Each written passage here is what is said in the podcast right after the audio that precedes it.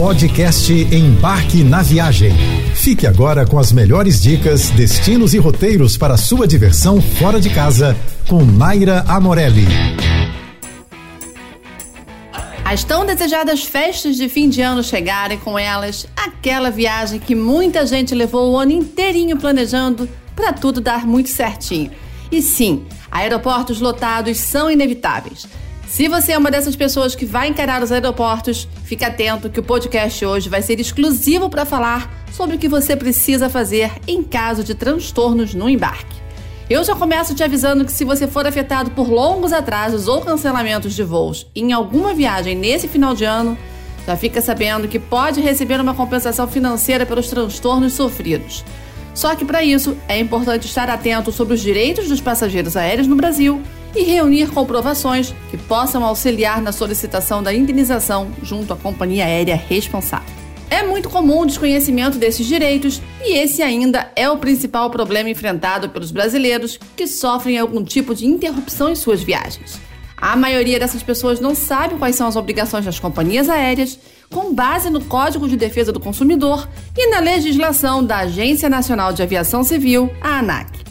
Então fica ligado nessas dicas para te ajudar a reivindicar seus direitos em caso de algum problema no seu voo. Em primeiro lugar, você precisa entender seus direitos.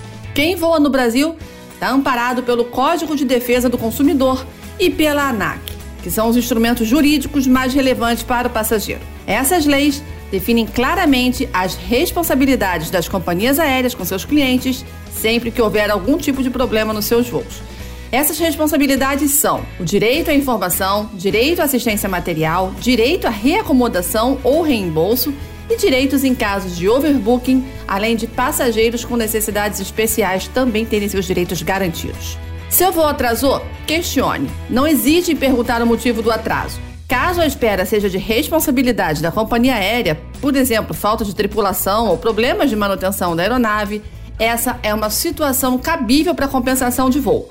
Agora, no caso de eventos extraordinários, como condições climáticas ou epidemiológicas, coisa muda um pouco e aí não tem como entrar com pedido de indenização, tá? Opte por esperar ou cancelar o voo se o atraso for superior a 4 horas. Se esse atraso acontecer e for superior a 4 horas, cabe ao passageiro aguardar o próximo voo disponível ou solicitar o reembolso do valor da passagem.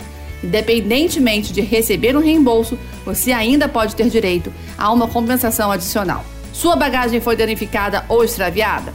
Já fica aqui uma dica muito importante e isso vale para a vida inteira, tá? Antes de despachar sua bagagem, faça muitas fotos dela, especialmente na esteira, quando ela está sendo etiquetada.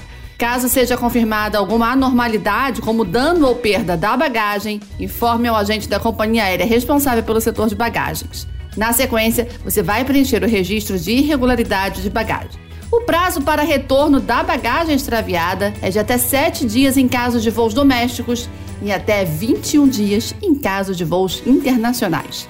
Se ela for encontrada dentro desse prazo, vai ser entregue ao passageiro no endereço que foi indicado lá naquela ficha preenchida antes. Caso a bagagem não seja encontrada, aí o passageiro vai ser indenizado pela companhia aérea. Reúna comprovações do atraso e guarde todos os recibos de despesas extras.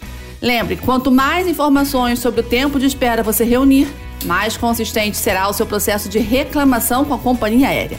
Faça uma foto da hora do pouso e do momento em que os portões da companhia aérea abrirem. Isso vai marcar a hora oficial da sua chegada.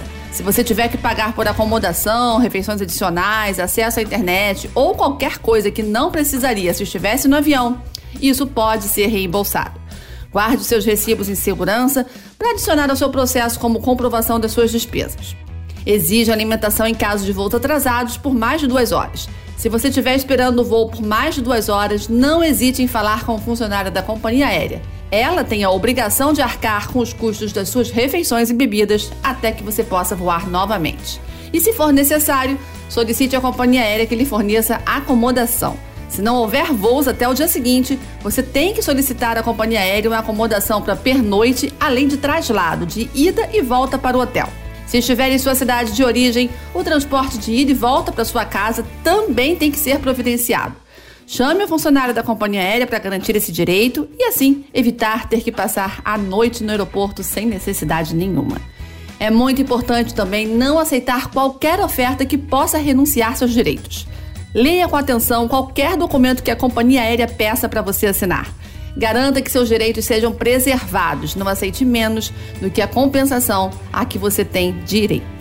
Bom, eu espero de verdade que você não precise fazer nada disso e que a sua viagem seja um tremendo sucesso. Até semana que vem. Você ouviu o podcast Embarque na Viagem.